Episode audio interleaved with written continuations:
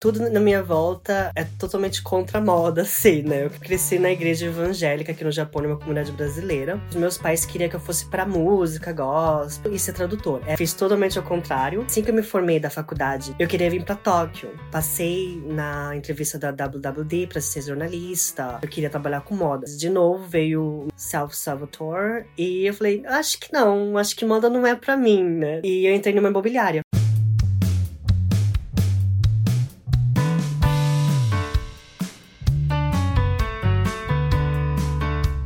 Mochilers! Sejam bem-vindos a mais um episódio do Moda na Mochila. Eu sou a Mariana Lima e hoje vou conversar com a Rafaela Fabo Yamamoto. E eu sou muito feliz em atravessar o oceano mais uma vez para entrevistar um mochiler da Ásia. A Fabo mora no Japão desde os 4 anos de idade e vai compartilhar com a gente sua trajetória e também falar um pouco sobre a moda nipônica. Ela é fundadora e diretora criativa da Fabo Atelier, sua marca de acessórios com peças de shogi e também criadora do conteúdo dos perfis Tokyo Style JP e Fabo Life. Além disso, a Fabo é diretora criativa e gerente de projetos da Come Ilfo, uma marca argentina de sapatos de tango, e na Bia Sophie, uma marca de produtos orgânicos argentinos. Sua carreira na moda começou em marcas renomadas como a Pure ST e a Theory Japan, parte do conglomerado Fast Retailing, que é o mesmo da Uniqlo. E ela também teve outras diversas experiências profissionais, como assistente de estilista, modelo e costureira. Quer saber como a Fabo fez para furar a bolha da moda no Japão? Então pegue sua mochila e vamos viajar juntos pela trajetória dela. Fábio, muito obrigada por ter aceitado o meu convite. Quer deixar um oi aí pros mochilers? Mochilers, konnichiwa, tudo bem? Como vocês estão? Eu amei esse olá personalizado japonês. Fábio, eu gosto de começar pelo presente. Então eu queria que tu contasse um pouquinho mais pra gente, além do que eu falei na introdução. O que, que você anda fazendo aí em Tóquio hoje em dia? Como é que é o teu dia a dia? Meu dia a dia é super corrido, na verdade. Eu hoje eu cuido de cinco marcas, né? Nossa. A marca principal é a Biosofi e a Comilfo que é, são duas marcas argentinas, né? A Comilfo já tem mais de 10 anos de experiência no Japão, não só com, com tango, mas a gente colocou no mercado japonês como um sapato do dia a dia, porque por eles ser muito coloridos, né, e bem confortáveis, dá para usar no dia a dia, né? E a Biosophie, nos últimos dois anos, a gente começou esse novo projeto para trazer produto orgânico da Argentina com uma colaboração com a embaixada argentina. Então a gente sempre faz evento na embaixada, né? Aí a gente tem a Maison de Com, é uma, uma marca de bolsa, tem a Sankey Universe, que é, é a marca do meu chefe, né? Que é uma marca mais pinturas à mão, roupa usada, né? Aí também tem a Plastry, que é uma marca de máscara, e assim vai, né? Aí tem minha marca também, toda hora fazendo alguma coisa, né? Eu imagino que deve ser super corrido. Eu também já fui designer de uma, uma um grupo, né? Um grupo de marcas pequenas. E também passei por essa situação de ter que criar para várias marcas diferentes. Era aprendia muito, mas era bem corrido assim. E eu uhum. acabei optando por trocar depois de uns quase três anos de experiência lá. Mas nossa, admiração por você conseguir dar conta de, de tudo isso, todos os projetos. Parabéns. Obrigada. Hoje eu tô um pouquinho mais calmo, porque é mais sobre redes sociais, sobre é, posts, né? Então eu já deixo tudo pronto uma vez por mês. Já coloco no later e automaticamente, né? Eu já tenho uma curadoria, assim, certinha nas redes sociais. Sempre quando tem algum produto novo, algum evento que a gente faz muito pop-ups, né? Que é tipo umas lojas limitadas, é, por uma semana, duas semanas em loja de departamento, é uma correria. Eu fiquei curiosa pelo fato de ser marca, uma marca argentina, né? Ser um grupo de marcas argentino. Tu chegou já a conversar com o teu chefe, com o dono da mar das marcas, né? O que, que motivou ele a levar para o Japão porque eu não sei se ele também tem descendência japonesa, como é que é a um, situação dele, no caso. Uhum. Então, o meu chefe, ele é argentino e ele veio para fazer mestrado 15 anos atrás aqui no Japão. Ele estudou business e a primeira empresa que ele trabalhou, ele trabalhou como buyer de várias, vários países, né? Tipo, maioria da Europa, mas sempre teve um pezinho ali na Argentina. Por ele ser argentino também, era mais fácil entrar em contato com essas marcas. Nesse tempo que ele trabalhou, ele conheceu a Comilfo, ele conheceu algumas outras marcas argentinas. Então ele sempre trabalhava como buyer, então sempre foi mais fácil para ele trabalhar com produtos argentinos. Por ele ser argentino, ele sabe o quão, quão bons são os produtos argentinos, então é mais fácil de vender para ele também. Assim que ele saiu da empresa, que ele trabalhava, né? Que não existe mais, que chamava HP France. Pegou a Comilfo e começou a vender a Comilfo também. 10, 12 anos atrás. Eu nem existia ainda na vida dele, né? Ele fez pop-up no Japão inteiro, então a gente tem clientes de mais de 10 anos pelo Japão inteiro. Nossa. Fábio, então agora a gente vai falar um pouquinho mais sobre a sua trajetória e quais foram as coisas mais importantes que te trouxeram até onde você tá hoje. E eu sempre gosto de perguntar nesse quadro com a pergunta: o que, que você queria ser quando você era criança? Ah, eu, eu, eu sou eu sou uma mochiler também, então eu, eu, tava, eu ouço todos os episódios. E? E, quando surgiu a oportunidade, eu fiquei pensando, o que eu queria ser, sabe? é que eu quis ser tudo, né? Aqui no Japão tem uns livros de. Quando você se for de quando você se forma do elementary school, né? Que é o Shogaku aqui, que é a escola primária. Eu escrevi que eu queria ser nutricionista. Olha! Várias pessoas que vieram aqui já falaram que queriam trabalhar com área de nutrição, sabia? Veio essa memória, assim, falei assim, meu Deus, nutricionista. Tipo, eu gosto de cozinhar. Hoje eu trabalho com a Biosofia também, eu, eu cozinho, eu sempre tô na parte de comida, de fazer drinks. Assim, ah, até que faz sentido eu ter esse pezinho ali na nutrição, né? Mas eu era uma coisa que eu tinha esquecido, da, esquecido mesmo, que eu Sim. sonhava um dia ser nutricionista. E conta um pouquinho mais também sobre a tua mudança para o Japão, porque você foi para o Japão com quatro anos de idade. Eu queria saber se tu se lembra de como que foi essa mudança, adaptação, como é que é a tua memória dessa época? Eu não lembro quase de nada, né? meus pais conheceram aqui no Japão, meus, meus, os meus pais são descendentes de japonês. A minha mãe é italiana com japonês, meu pai é japonês japonês, mas nascido no Brasil. Então eles vieram pro Japão no começo dos anos 90, eles se conheceram aqui, aí se casaram, Aí minha mãe ficou grávida. Há 30 anos atrás, não tinha muito assistência de línguas no Japão. Então minha mãe optou voltar pro Brasil. Assim eu nasci no, no, Brasil. Mas mesmo se eu nascesse no Japão, eu não conseguiria ter o passaporte japonês, que aqui não é igual aos Estados Unidos, né? Ah, sim. É diferente. Qual cidade que você nasceu no Brasil? Eu nasci no interior de São Paulo, uma cidade chamada Rancharia, mas eu não lembro de quase nada. Eu passei minha, os meus quatro anos de, da infância em Rancharia, que é uma cidade bem mais rural, bem mais livre, né? Eu acho que foi bem interessante. Eu cresci com a minha avó, meus pais voltaram para o Japão. Eu fiquei com a família da minha mãe nos últimos, nos quatro anos, né? Minha mãe, cada um ano, um ano e meio, ela voltava para o Brasil para comemorar meu aniversário. Quando eu ia fazer quatro anos, a minha avó veio falecer. Então minha mãe falou: vou levar essa, essa criança pro Japão. Dentro da, dos planos era ficar pro Japão um tempo e voltar pro Brasil para ver o que a gente faz. Calhou de eu ficar aqui 20 anos já, mais de nunca voltar pro Brasil, né? Nossa, incrível. Nunca volta para visitar. Você tem vontade de, de visitar o Brasil ou tem mais algum outro país que tá na lista, assim, primeiro, de para conhecer? Visitar a Ásia é bem mais fácil para mim, né? Mas vou ir pro Brasil, conhecer, conhecer, tipo, o Brasil é gigante, mas conhecer, assim, é um lugar que eu tenho muita vontade. Eu ia em 2020, mas sabemos o que aconteceu em 2020, né? Eu, eu tava trabalhando numa empresa como designer, aí eu parei, falei assim, vou parar de trabalhar aqui, não quero mais. E nesse pequeno período, assim, de uns dois, três meses, eu ia para o Brasil conhecer. Eu ia para Milão primeiro no Fashion Week, depois para o Brasil conhecer, ficar um mês mais ou menos, ver a família toda, que é a família espalhada pelo Brasil, e voltar para o Japão e ver o que ia fazer da vida. Minha mãe e meus irmãos conseguiram ir, mas elas ficaram presas no Brasil. Ainda bem que eu não fui, porque eu moro sozinha e eu não, ti, eu não sou nada responsável com dinheiro. Então eu ia perder minha casa, ia perder tudo, né? Então ainda bem que eu fiquei no Japão. E calhou de eu conhecer o Ivan, que é meu chefe, né? E eu comecei a trabalhar nessa empresa que eu tô hoje. Bom, tomara que dê certo e pros próximos Sim. anos, quem sabe rolar uma visita, né? Fábio, eu queria saber um pouquinho mais agora sobre tua escolha da universidade. Eu vi que você fez um bacharelado em estudos latino-americanos. Pelo que eu entendi, moda não foi sua primeira escolha para estudar, né? Você primeiro começou com o bacharelado. Sim. Como que foi essa decisão da escolha pelo curso da universidade? Então, eu fiz duas faculdades. Não sei se é muito bem faculdade. A, prim- a primeira faculdade que eu fiz, estudei eh, América Latina, foi em Nara, de quatro anos. E no meio desses quatro anos, eh, no segundo ano, eu fiz um curso técnico de Fashion Business em outra escola em Osaka. Então, minha Ao base... mesmo tempo. Ao mesmo tempo. Uou. É, eu, eu adoro uma.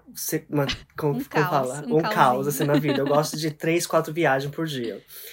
E quando eu ia me formar do, do high school, né, eu, eu tinha a possibilidade de estudar em uma faculdade de moda. E é o que eu queria. Eu queria é, ser artesã de sapatos, que eu sou uma apaixonada por sapatos. E, e eu consegui entrar em uma faculdade de moda mesmo, que eu poderia escolher a ser artesã de couro, né? E teria a possibilidade de, de trabalhar com sapatos. Mas a faculdade aqui do Japão é tudo particular e é muito caro, né? Nossa, quanto que custa, assim, por um ano de faculdade? Só pra gente ter uma ideia. Ahn, deixa eu ver. Eu posso por- até converter aqui, é. se precisar. Na faculdade de moda que eu ia entrar, por ano ficaria. 1万、10万、100万、 1000万。802.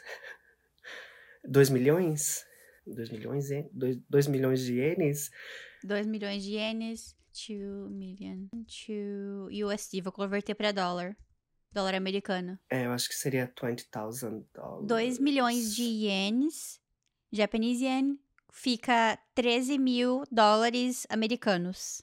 É, mais ou E menos 13 isso. mil dólares americanos fica 67 mil reais por mês. Por ano. Desculpa, por ano. Fora Pesado. todas as ahn, materiais, etc, né?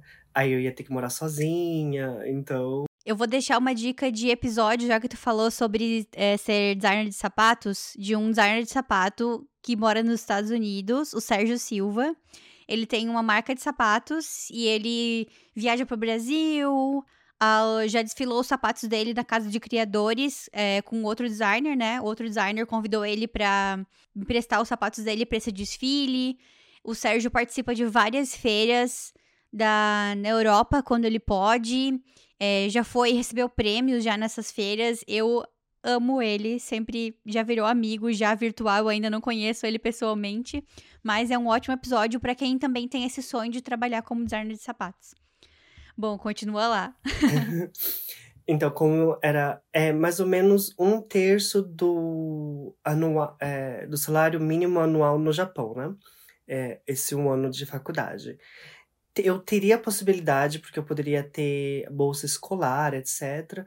Mas eu optei não, porque ia ficar muito caro e eu fui pro, eu fui para a faculdade de Nara, que sairia metade do que seria, sai, saía tipo 800 mil por mês. E mesmo com a moradia, morando sozinha, não iria chegar ao tanto do preço da outra faculdade, né? Eu, eu optei para estudar Latin America para ter uma base histórica, né? Eu poderia escolher uma língua, mas como eu já falo português e o espanhol, eu fiz uma prova e eles, não, você não precisa es- estudar português e espanhol, porque é o básico do básico. Você quer ser professora? Porque, tipo, tá, vou ser professor agora. então eu fiz a faculdade ao mesmo tempo sendo professor. Dentro da faculdade? É, meio que assistente de professor, né? Ah, sim, sim, sim. Então eu ajudava o professor é, a fazer as matérias, mas era mais um, um part-time job, tipo, pe- pequenininho, né? Só pra não ficar parada. Aham. E no primeiro e no segundo ano da faculdade eu optei estudar chinês. Porque eu, eu tinha que pegar uma língua de qualquer jeito, né? Eu poderia ter pegado inglês, mas eu já falava inglês, eu já tinha o TOEIC, Você fala ELF. cinco línguas, então. Eu falo português, inglês, português, espanhol, um pouquinho de italiano, um pouquinho de chinês, é, eu acho que seis, né? Nossa, Seis, caramba. Aí eu falei assim, eu vou optar pra estudar o chinês. E foi a, a decisão mais difícil da minha vida, porque chinês é.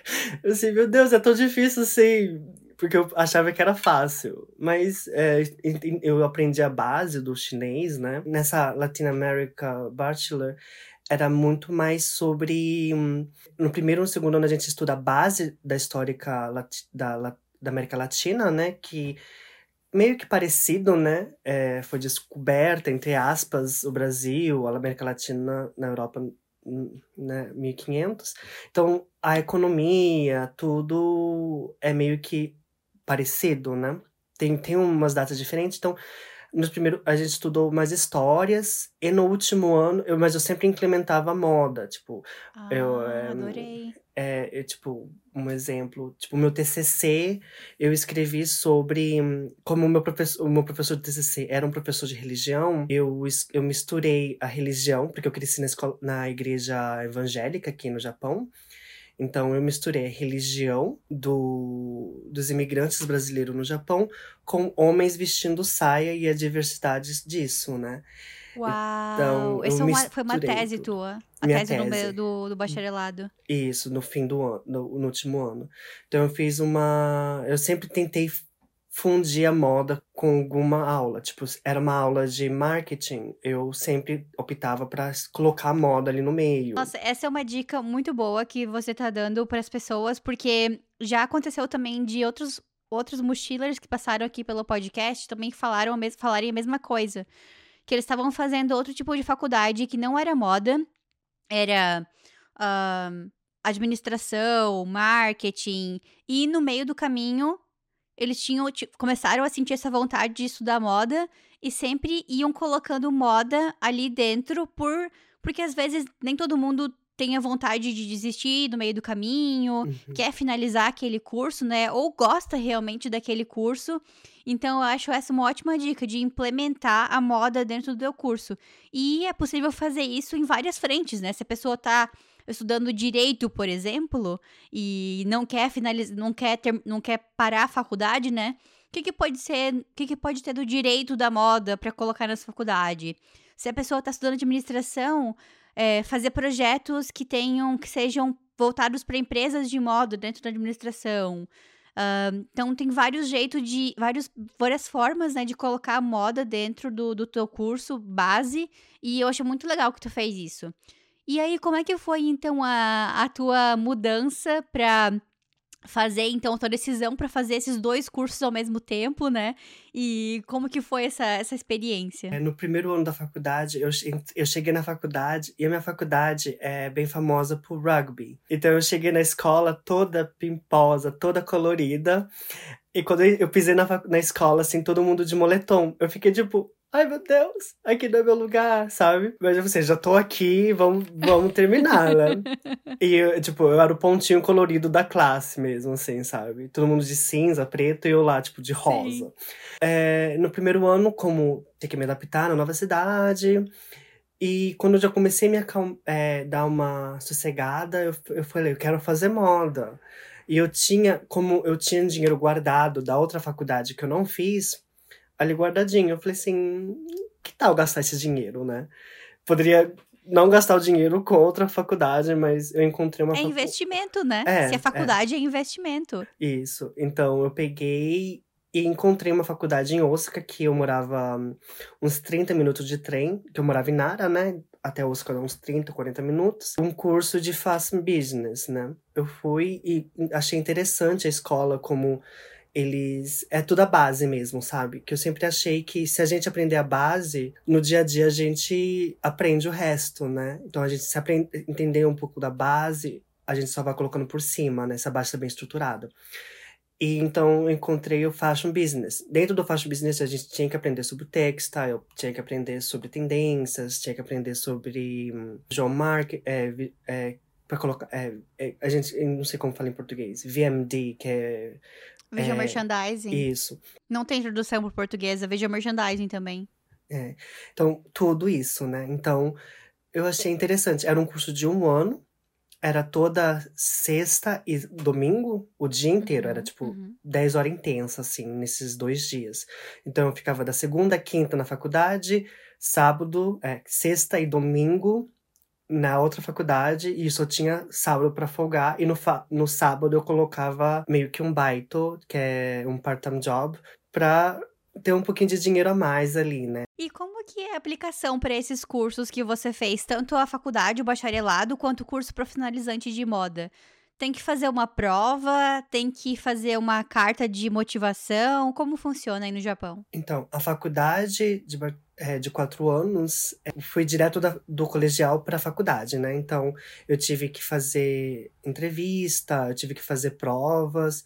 E como aqui no Japão eles eles vê muito sobre provas tipo TOEIC, TOEFL, né? Ah, é, prova de inglês mesmo. É, não só de inglês, mas de outras partes, né? Que eu também fiz uma prova também de cores. Então, tudo isso é, contava na entrada da faculdade, né? Então, na faculdade de quatro anos eu tive que fazer essa prova. É tipo, é tipo um Enem, mas mais fácil, porque eu não preciso fazer todas as matérias, né? Hum, eu te, tem que tive... fazer as matérias relacionadas à universidade, ao curso que tu vai fazer? Isso.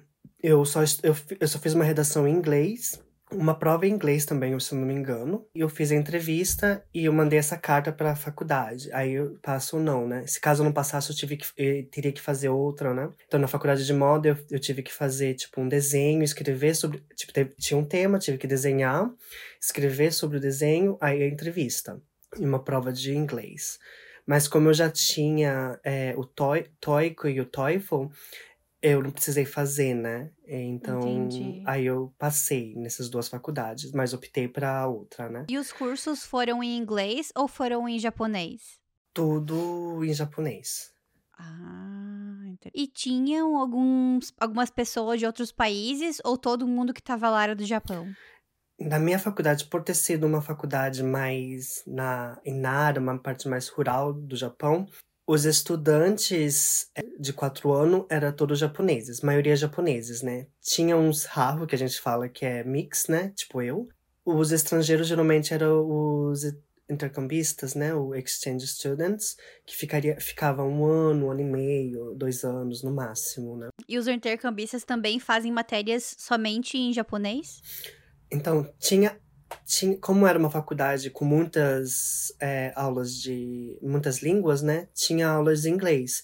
Tanto que eu peguei algumas aulas em inglês sobre literatura japonesa, eu achei interessante também, tipo, sobre cultura japonesa, que a maioria eram os intercambistas que, a, que faz, tinha essas aulas, mas eu entrei ali no meio para ver como que era. Então, achei, é, tinha aulas em inglês, mas bem poucas, era a maioria em japonês.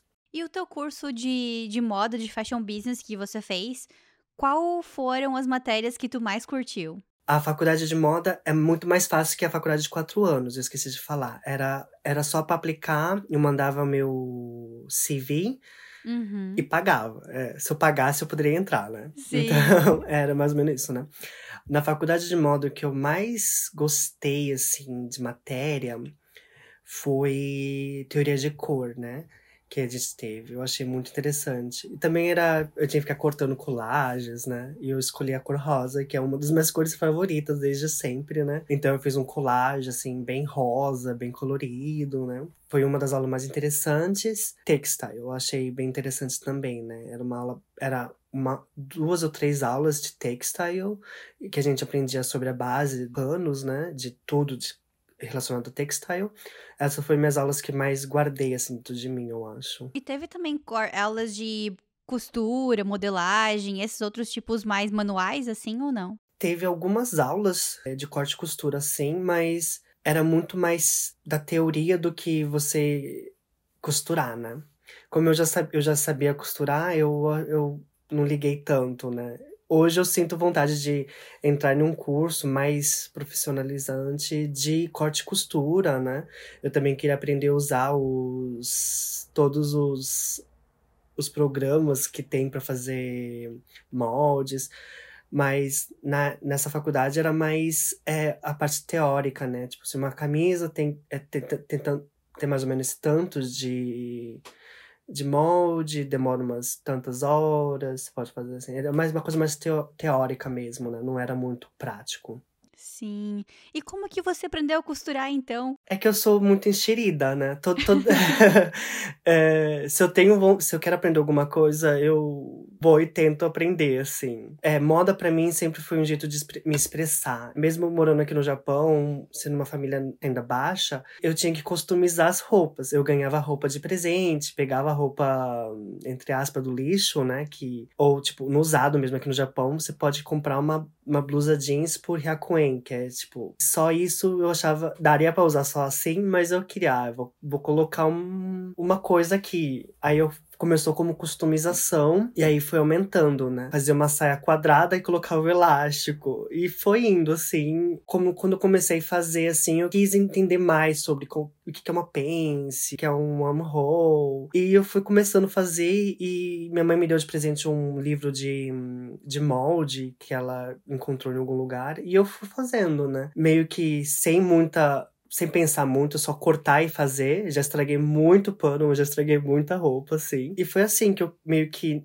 passava minhas horas vagas quando eu era menor, assim, no... quando eu tinha tipo uns 12, 13 anos, né? Eu passava muito tempo costurando com uma máquina super velha que eu tinha, tipo, pesadona, assim. E teve alguma pessoa que te inspirou, seja próxima de ti, ou alguma pessoa famosa que te inspirava? Da onde que eu acho que veio essa tua vontade de trabalhar com moda, de customizar? Não sei muito bem de onde que veio, que tudo na minha volta é totalmente contra a moda, assim, né? Eu cresci na É, eu cresci na igreja evangélica aqui no Japão, numa comunidade brasileira. Naturalmente, eu acho que os meus pais queriam que eu fosse pra música, gospel, e ficar na igreja cantando e ser tradutor. Essa era uma ideia que a gente tinha de uma pessoa sucedida aqui no Japão bem atípico, vou te falar a verdade. Porque quando, quando assim, pelo menos quando eu ouço um desejo de pais tradicionais, é, é ah, eu quero que seja médico, eu quero que seja, sei lá, advogado, eu quero uhum. que seja umas profissões, assim, padrões, né? Sim. Agora,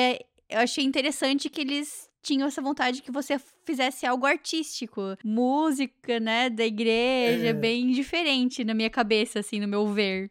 Então, é que eu acho que seria mais no Brasil essa parte de fazer uma, um curso técnico de técnico de administração, né?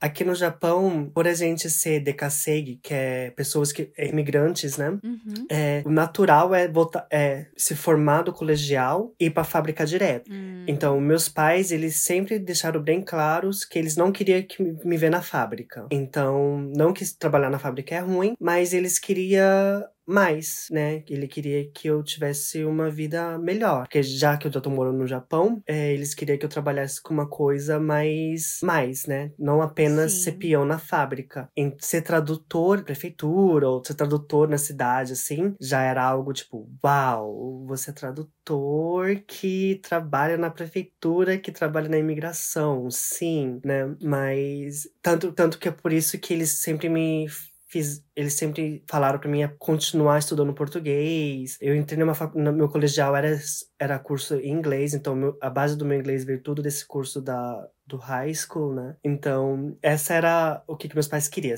que eu fosse tradutor, não saísse da igreja, né? Fiz totalmente ao contrário, saí da igreja, não virei cantor, não virei tradutor.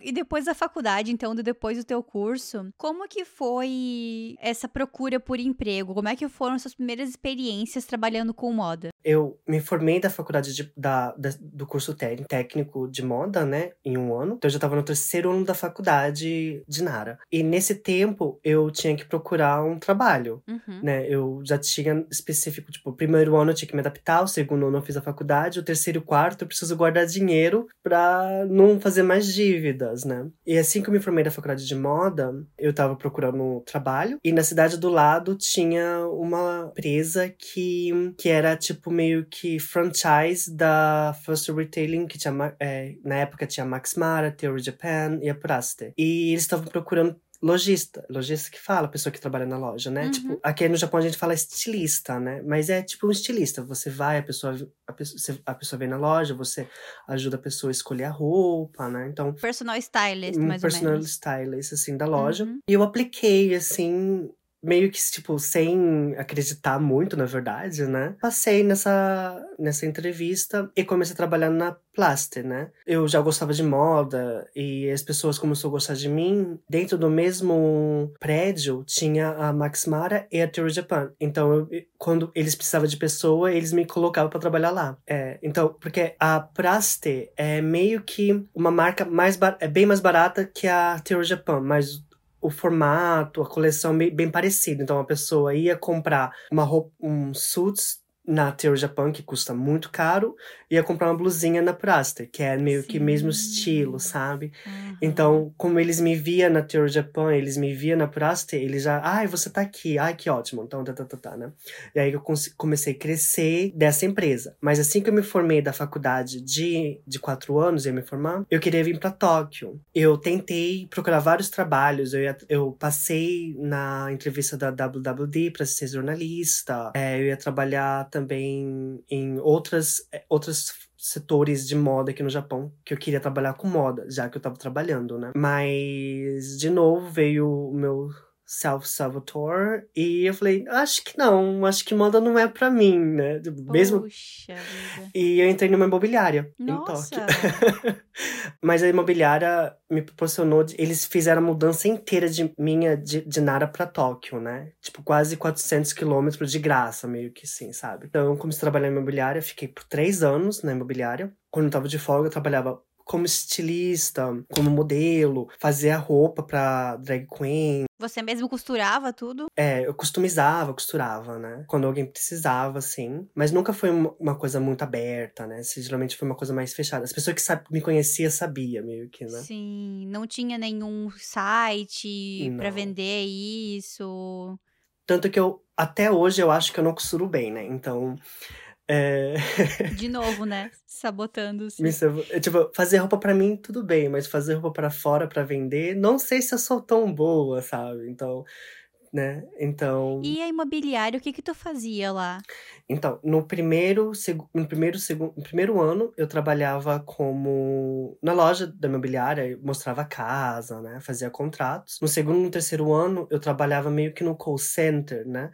Mas era mais call center. Como era uma empresa muito grande, eles tinham hotéis, tinha eh, imobiliária em Guam, né? Então eles precisavam de, pessoa, precisava de pessoas que falavam inglês. Então eu trabalhava no call center, trabalhava no, na no contrato de Guam, de nos outros países. Mas no, no segundo ano era mais no call center mesmo, ouvindo pessoa reclamar que não tinha água, que não tinha internet, né? Nossa. Mas como eu tinha meio da semana, como era meio que shift, né? Eles precisavam que eu trabalhava no fim de semana.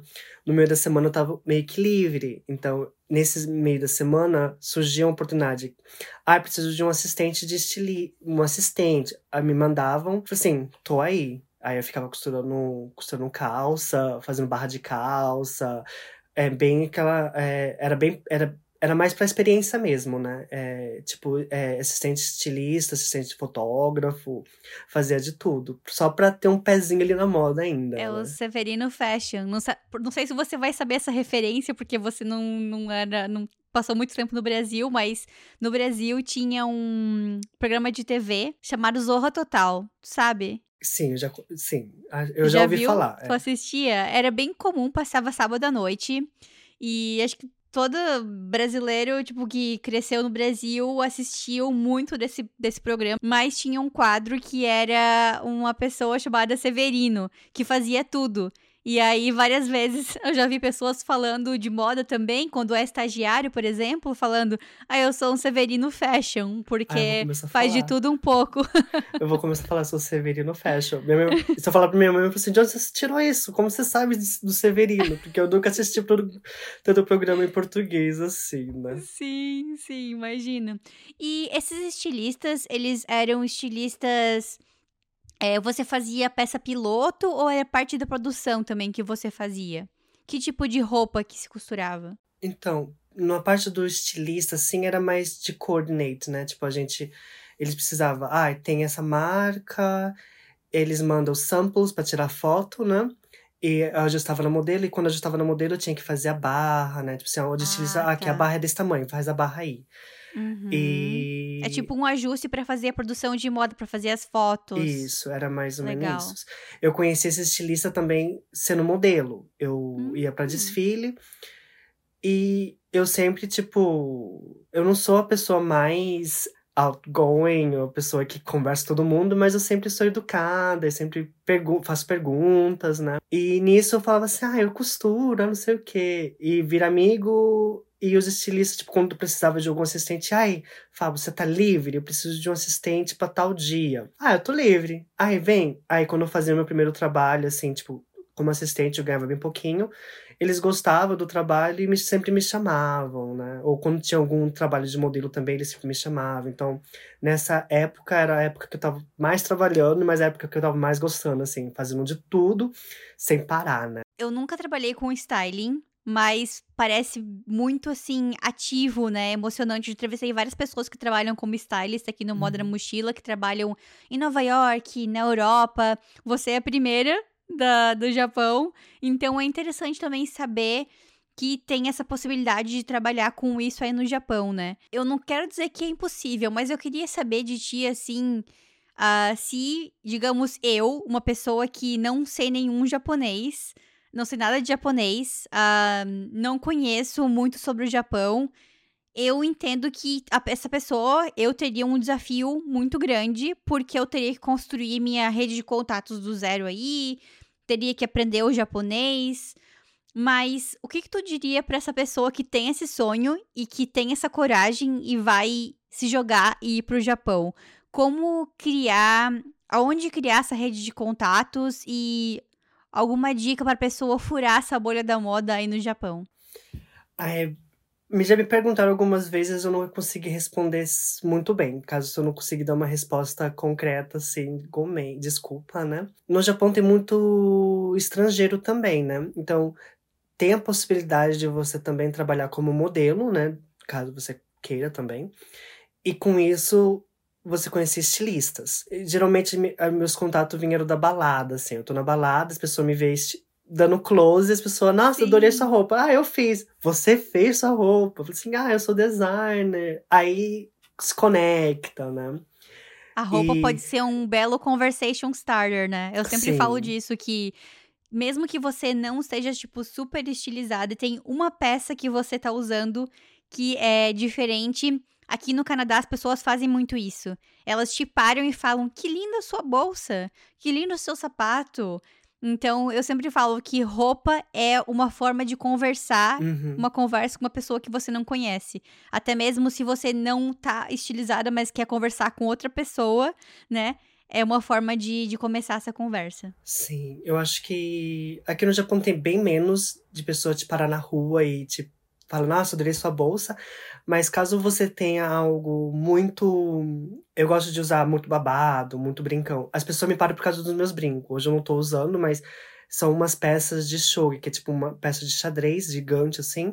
As pessoas me param, nossa, é um shogi? Porque para japonês é muito natural, mas na orelha, sabe? Sim. Então, é, é, um, é um começo de conversa sempre. Tipo, como eu vou muito em evento também, que talvez seria interessante caso alguém queira, né?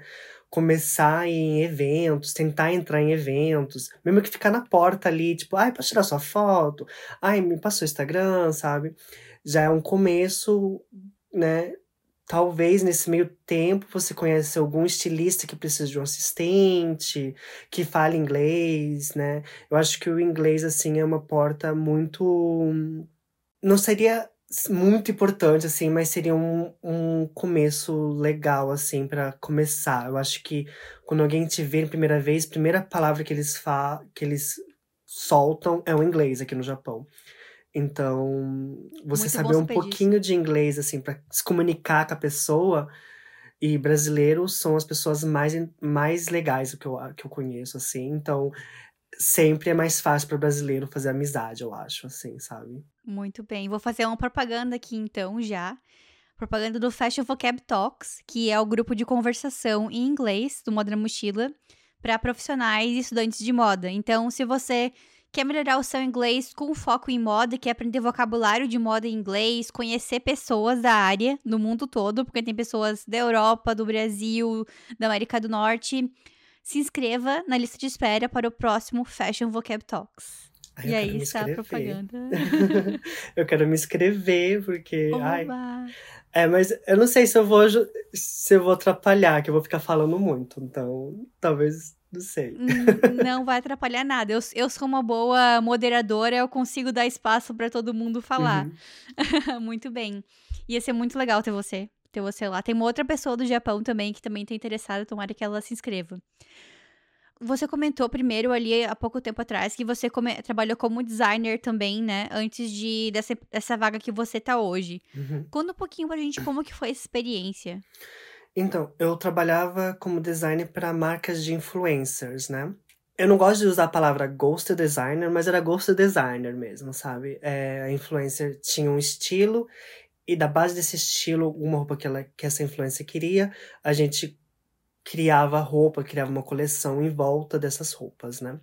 Então era muita parte da logística. Como a gente trabalhava com muita fábrica chinesa, tinha muita parte de logística, de textile, né? Então era mais essa parte assim, tipo, era mais construir uma coleção do que fazer roupa, sabe? Sim. E era uma collab com o manager dessa marca para construir uma narrativa no Instagram, nas redes sociais, porque era para influencers, né? Uhum. Aí tinha photoshoot. Então, eu meio que fazia tudo também, Severino de moda na, na empresa, né? Então, eu, eu a minha a minha função mesmo era para na parte da logística, fazer roupa, conversar com a, com a fábrica na China, mas também era eu fazia os coordinate, fazia o photoshoot, eu tirava foto de hum, produtos, né? Não com modelo, mas só do produto assim no chão, coisa assim. Foi uma coisa que eu comecei a fazer e eles gostaram e fiquei, né? Aí eu também cuidava dessas influências, tipo assim, ai, ah, vamos ver roupas que tá na moda, assim, em volta. A gente saía pra andar pra ver as roupas que ela gostava. E então era mais essa. É, esse era o meu trabalho. Eu fiquei um ano nessa empresa, mas era. Eu cuidava de quatro marcas, mas cuidar de, cuidar de quatro marcas, da logística de quatro marcas, tava explodindo. E eu falei, acho que eu que eu não quero. Eu fiquei tipo. Eu, já era um tempo que minha mãe já vinha falando que ela queria ir pro Brasil, já tinha guardado dinheiro. Falei assim: vou aproveitar que surgiu uma oportunidade para ir para Milão Fashion Week, né? Foi numa. Foi bem. Foi. Era no. Acho que se não, me, se não me engano, era um desfile do Valentino. E eu queria muito ir, sabe? Aí chegando lá, eu dar um jeito pra entrar em outros lugares, mas começa pelo Valentino e vai para os outros lugares, claro. né? Claro. E eu, então eu, eu pedi demissão, né? E eu já estava preparada para Milão e para o Brasil para conhecer finalmente. Mas como eu já trabalhava com, é, é, com, com a China, eu vi que já estava tendo um lockdown ali. Eu fiquei tipo, hum, eu acho que não vai dar bom.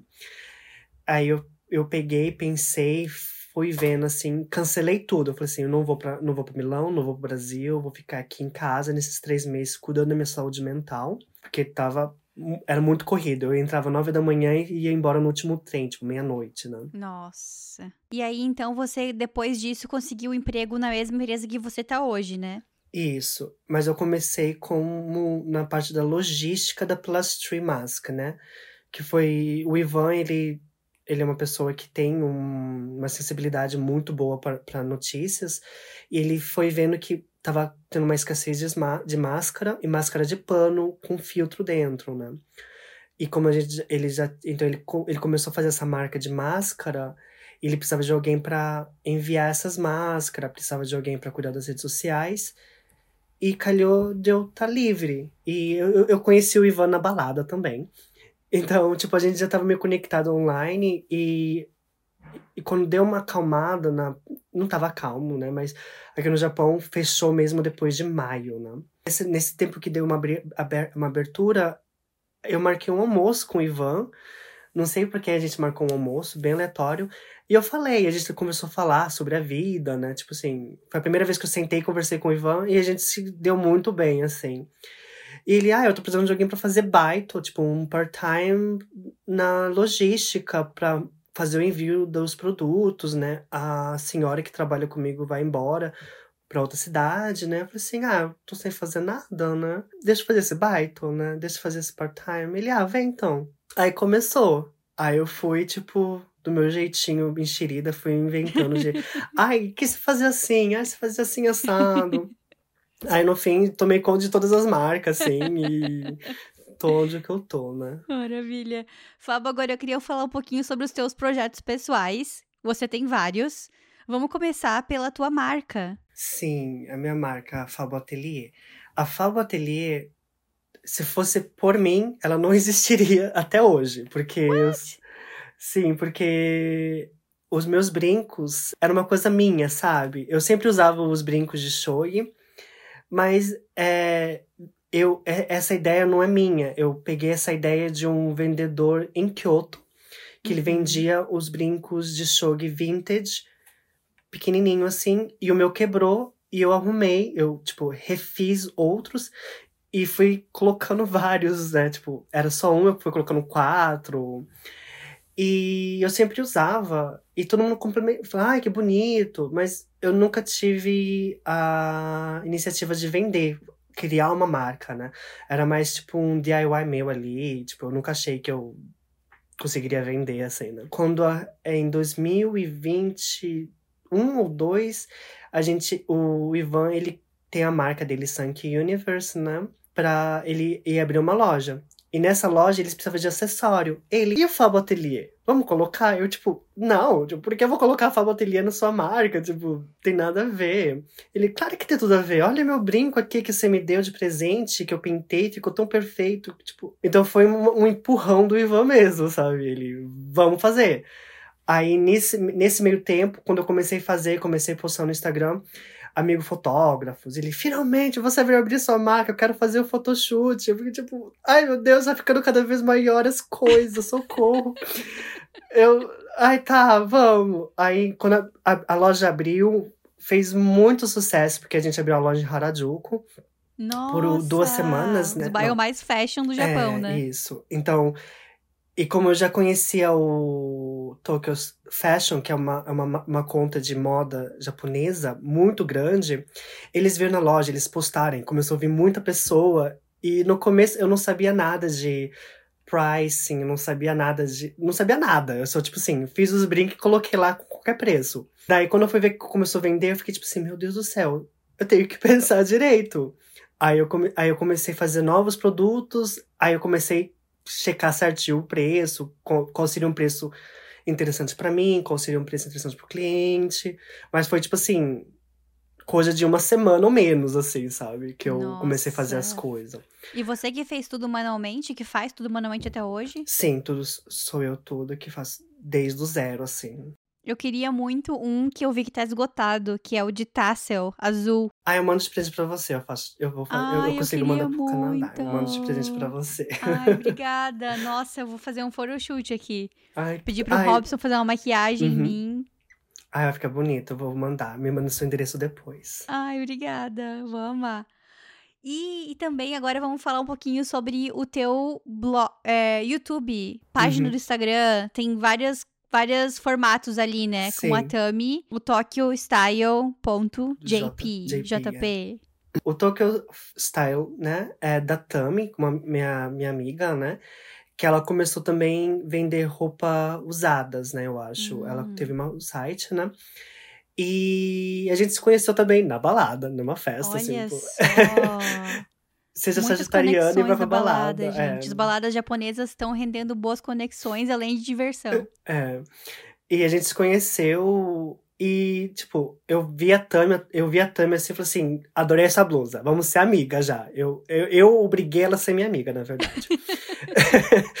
e come, é, começando a amizade, ela falou, ah, eu tenho a Tokyo Style, não sei o que lá, eu queria implementar. E o meu YouTube tava meio paradinho, assim, que eu ainda tenho um problema de, será que eu faço os vídeos em português? Será que eu faço vídeo em japonês? tem essa, essa- eu tenho essa insegurança ainda, sabe? Eu moro no Japão, será que eu devo fazer em japonês? Mas eu moro, eu, eu- o, o, o português é bem mais legal, então eu tenho ainda essa insegurança, então tá paradinho ainda o meu YouTube. E, eu, e a gente começou, assim, vamos fazer um vídeo pro Tokyo Style? Ela, tá. Aí a gente fez os primeiros dois vídeos e nunca mais postou, eu acho. Mas eu achei demais, eu queria assistir mais. Eu assisti eles e já fiquei com vontade de quero mais já. Ah, que legal. Nossa, eu vou. Então, essa semana eu ia encontrar a Tami pra falar assim, gata, vamos chacoalhar e começar, né? Porque. Aliás, pega no pé dela, porque eu mandei mensagem pra entrevistar ela aqui também, tá? Ai, a Tami precisa vencer. A Tami tem muita experiência com, como estilista no Brasil.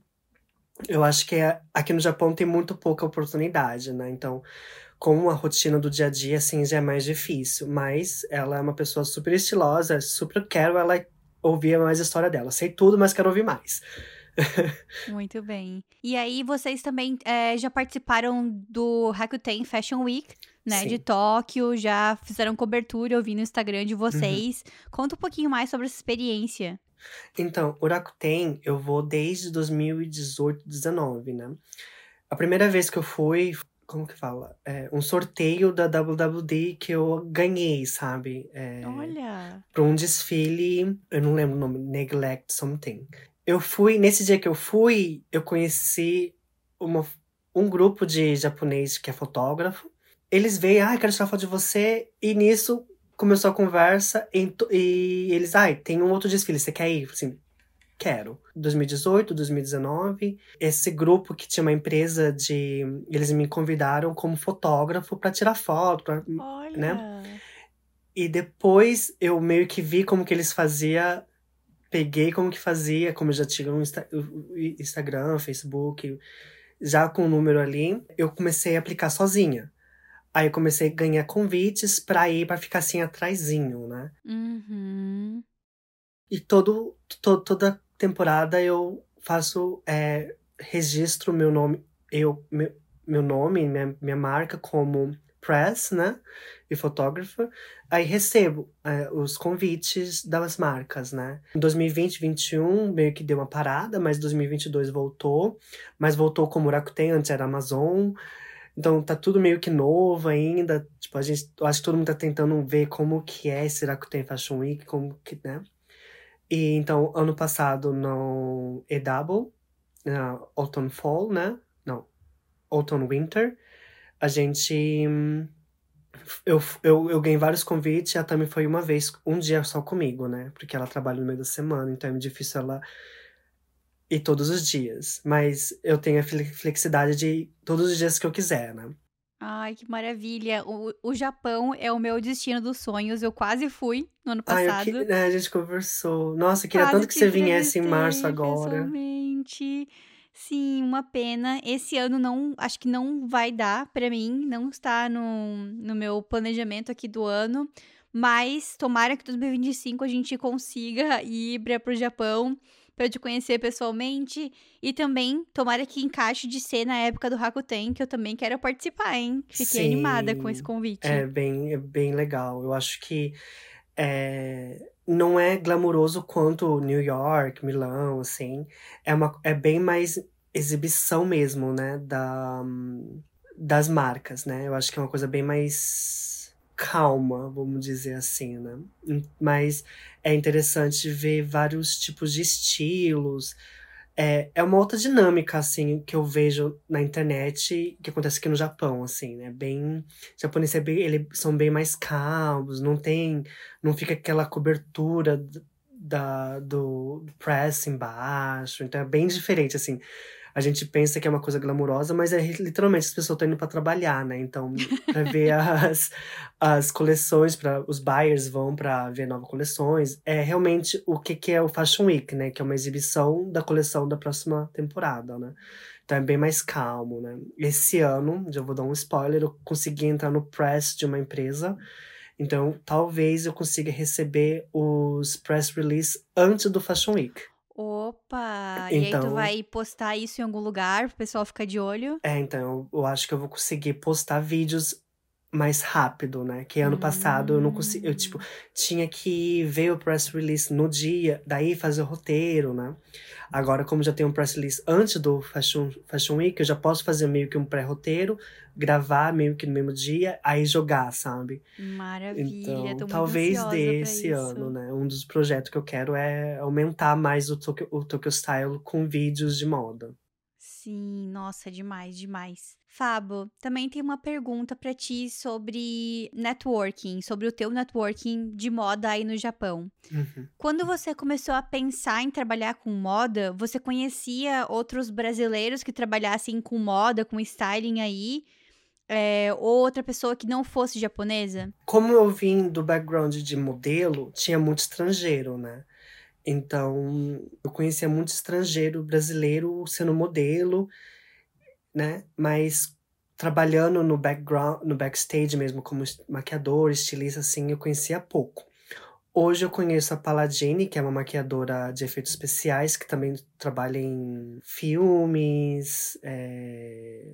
Ela, brasileira? Filmes de... Brasileira, né? Sempre essa parte mais artística sempre estava na minha volta. Então sempre, tipo, surge alguma oportunidade de tipo, ah, vamos fazer um photoshoot só pro meu portfólio. Quer ser meu modelo? Tô, vamos. Então, sempre surgia esse assim, né? Mas eu acho que agora que tá saindo mais estrangeiros, os estrangeiros estavam conseguindo ocupar espaços no, no mercado japonês. Mas o, o mercado japonês é bem fechadinho, eles são, vamos dizer, chatinhos com pessoa que não fala japonês, né? Então, japoneses são muito educados, são muito bons, mas para trabalhar assim, eu vejo uma um, um pouco do japonês meio tipo fazendo cara feia para estrangeiro que não fala japonês. Então, saber o básico do básico seria importante, né? Sim. No Brasil, eu acho que o brasileiro não faria, não ficaria chateado nem nada, mas um estrangeiro que não fala português também não conseguiria o um emprego, não conseguiria, não teria muito mais dificuldade de encontrar um emprego sem falar português, né? Uhum. Com moda, porque na empresa que eu trabalhava, a maioria das pessoas não falavam inglês fluente. Então a pessoa teria dificuldade para se comunicar lá. É, não acho que o brasileiro não gostaria, acho que eles achariam legal ter alguém, alguma pessoa que é de outro país falando inglês, mas teria uma barreira ali da língua também, né, no uhum. Brasil. E, Fábio, para dica de currículo e portfólio aí no Japão, eu tenho algumas perguntas para saber como que funciona, é, se tem muitas diferenças com o Brasil, além da língua, claro, né? E vamos começar pela língua, então. Quando você aplica para algum emprego, você aplica com teu currículo geralmente em inglês ou em japonês? Um, se for uma empresa direto com uma empresa japonesa, seria em japonês. Mas tem muito head recruiter, né? Que querem um, um CV em inglês. Então, geralmente surgem é, oportunidades para mim é, que eles querem para trabalhar no marketing da Tory Burch ou na parte de exposição, na Caring. Uhum. Sempre estão procurando, né? Então, uhum. se você tem um CV em inglês, é, é um plus, né? Pra, uhum. Caso você for aplicar para uma empresa que é um head recruiter mais especializado no inglês, né? Mas se for para uma uhum. empresa japonesa, japonesa só, precisa ser um resume em japonês, com formato japonês que é diferente do formato americano. Ah, tá. E tu tem dicas pra gente de onde encontrar esse formato japonês? De algum site que tu já pesquisou, de alguma matéria que tu teve no curso? Aonde que uma pessoa precisaria procurar esse formato do currículo japonês? Então, aqui no Japão, o formato, ele é tudo quadradinho assim, né? Tipo, seu nome, quadradinho, não sei o que, quadradinho. Você pode encontrar, que se você já mora no Japão, você pode escrever à mão que já vende o, o formato assim na loja de R$1,99 meio que, né? Sério? Isso. E na internet, se você colocar Rirekisho, né, ou Japanese CV, vai sair. Tipo, tem vários formatos, mas o mais básico é o que eles mais precisam, né? No que vende no Hyakuen Shop, assim, tem mais detalhes, tipo assim, escreve o porquê você quer entrar nessa empresa, quanto tempo uhum. que você uhum. demora para você vir até a empresa, coisa assim, né? Nossa. É, então já tem um formato certinho, quadradinho, assim, né? Não é freestyle igual o CV inglês, né? Aham. Uhum. E vai foto nesse currículo também do Japão ou não? Então, a gente está com um debate ainda aqui nas empresas se a gente precisa ou não, né? Mas geralmente no currículo japonês precisa de uma fotinha 3x4, né? Sim, eu tenho perguntado muito isso aqui. E vários países da Europa é legal colocar uma foto. E já na América do Norte não se usa foto no currículo. Sim. É bem interessante analisar essas diferenças, né? Agora eu tenho uma pergunta para ti sobre toda a tua trajetória, que é mais uma pergunta para ajudar os mochilers que estão querendo passar por uma trajetória semelhante à tua, seja morando na mesma cidade ou seja no mesmo tipo de carreira, que é a seguinte pergunta: se você pudesse voltar atrás, tem alguma coisa que você gostaria de ter acrescentado na tua história que teria, teria feito você chegar ainda mais longe ou ter chego com um pouco mais de tranquilidade? Um, como eu sou bem é, business mind, eu acho que na faculdade eu colocaria algum curso de business mesmo, mas sobre finanças, sabe? Que a criatividade, eu acho que é natural, a gente só precisa dar uma. É, uma uma moldada, né? Uma alimentada, uhum. uma moldada. Mas nessa parte de business, finanças, a gente realmente precisa estudar. A gente precisa é, ter uma ideia de o que é um business, né? Então, acho se eu, hoje eu voltasse assim, eu colocaria algumas aulas de finanças, algumas aulas de business, um pouquinho mais. É, menos base, mais. É, acima do básico, né? Um pouquinho, um nível um pouquinho mais alto, assim. Aprendesse o básico que eu aprendi, um pouquinho mais da. Pra ver, tipo, que a gente pode ter vários insights com outras indústrias, né? Tipo, tanto que eu trabalhei em imobiliária, hoje eu já tenho uma ideia. Se caso um dia eu querer é, alugar um, apartamento, um, um local, eu já tenho uma ideia de como que é os... para alugar um apartamento, coisa assim, né? Perfeito, adorei essa dica. Uma dica que nunca foi dada antes aqui no Moda na Mochila, eu acho. Ai, juro? Ai. Adorei. Muito bem. O nosso próximo quadro é o Fashion Library, que é a biblioteca do Moda na Mochila. Então, deixa pra gente uma dica de livro, filme ou série que te marcou nos últimos tempos. Pode ser de moda ou não. Ah, deixa eu ver. É... Eu esse ano minha meta é ler mais livro, porque faz muito tempo que eu não leio livro, sabe? Ano passado eu não li nenhum livro ainda. Eu tô tipo. Uh. Mas é, um filme que assisti no fim do ano foi. É um, é um filme de uma mulher que vai para Paris para comprar um vestido da, da Dior Couture. Eu acho que é Mrs. Henry Go to Ghost Paris. Paris. Me falaram desse é, filme, eu não assisti ainda. É, é, é, um filme muito fofinho, não tem muita parte teórica de moda, assim, mas uhum. dá pra ver o ateliê por dentro, como que eles costuram, achei bem legal. Achei, é, é, é um filminho, assim, que você não precisa ficar pensando muito, sabe? E ao mesmo tempo você pensa, nossa, essa mulher não tem sorte. Nossa, essa mulher tem muita sorte. É muito, é, é muito interessante. Foi um filme que eu assisti. E um não sei se é um guilty pleasure, é aquele Just Like That do Sex and the uhum. City, sabe? Uhum. Eu assisti todos de novo. Eu gosto, gosto de ver o demais. Assim. Menina, assim. inclusive, a pessoa que eu entrevistei essa semana, na quarta-feira, antes de você, ela é figurinista em Nova York e ela trabalhou nesse filme. Ela foi, figurini ela foi figurinista, ajudou né, na parte de figurino, no departamento de figurino dessa série na temporada 2, se eu não me engano. Tem temporada Nossa, já? Que tudo. Ah, eu acho que tá na terceira já. É, ela, ela participou da temporada 2 como figurinista. Olha só, que incrível. Nossa, tá muito legal. Uh, tipo, eu, eu gostei dessa temporada. Que a primeira temporada foi meio meh, muita pessoa deu muitas críticas, mas essa temporada eles implementaram muito, tipo, upcycling, ah, né? Legal. É, eu, eu sigo uma, uma estilista, designer que faz upcycling. Ela fez upcycling pro, fashion, pro Uau. Just Like That, né? Eu acho que ela é bem famosa já no, na internet, que ela faz roupa pra Sarah Jessica Parker. Então eu achei muito legal como eles implementaram o upcycling dentro desses high-ends, né? Que eles usam, tipo Valentina, etc. Assim, eu achei bem, achei bem legal, assim. Eu acho que foi o, as últimas séries e filmes que assisti a, ano passado, assim. O Japão é muito forte em brechós, né?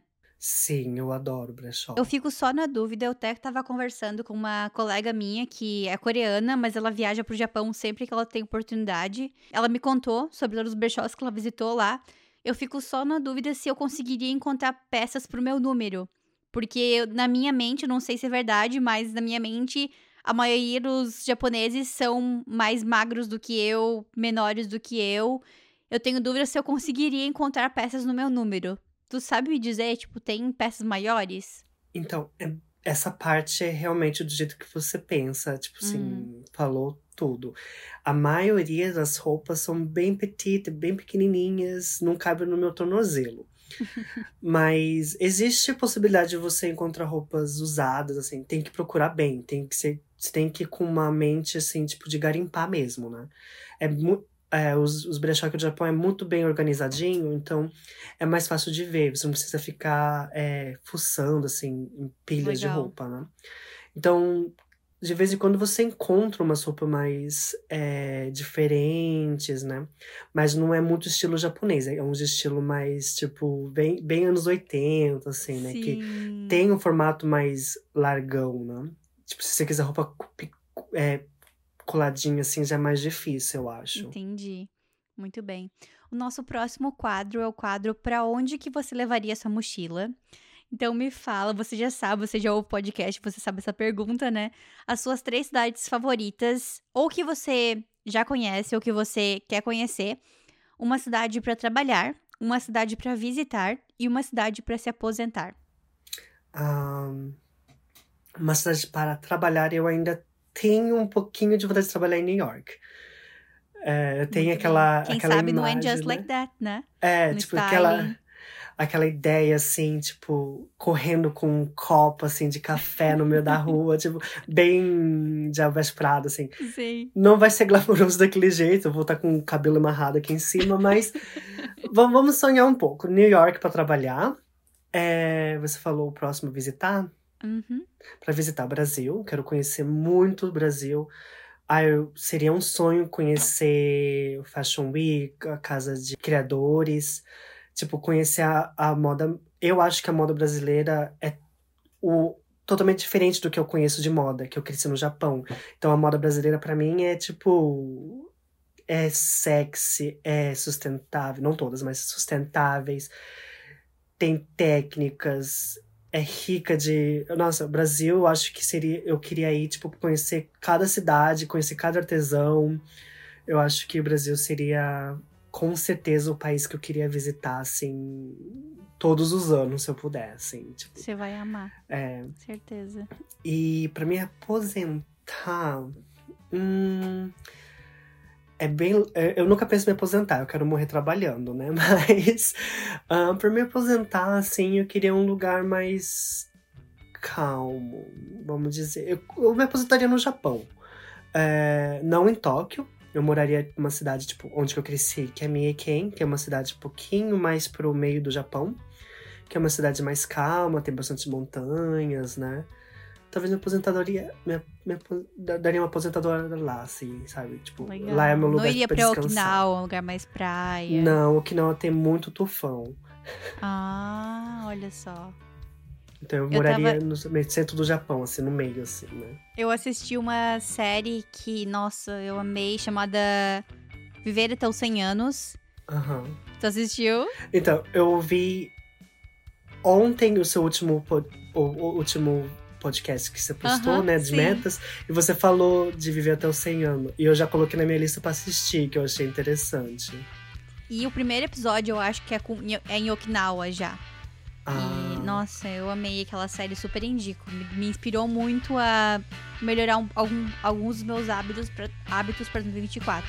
Mochilers, se vocês chegaram até aqui, é porque vocês gostaram desse episódio. Então, deem cinco estrelas pra mim e pra Fabo.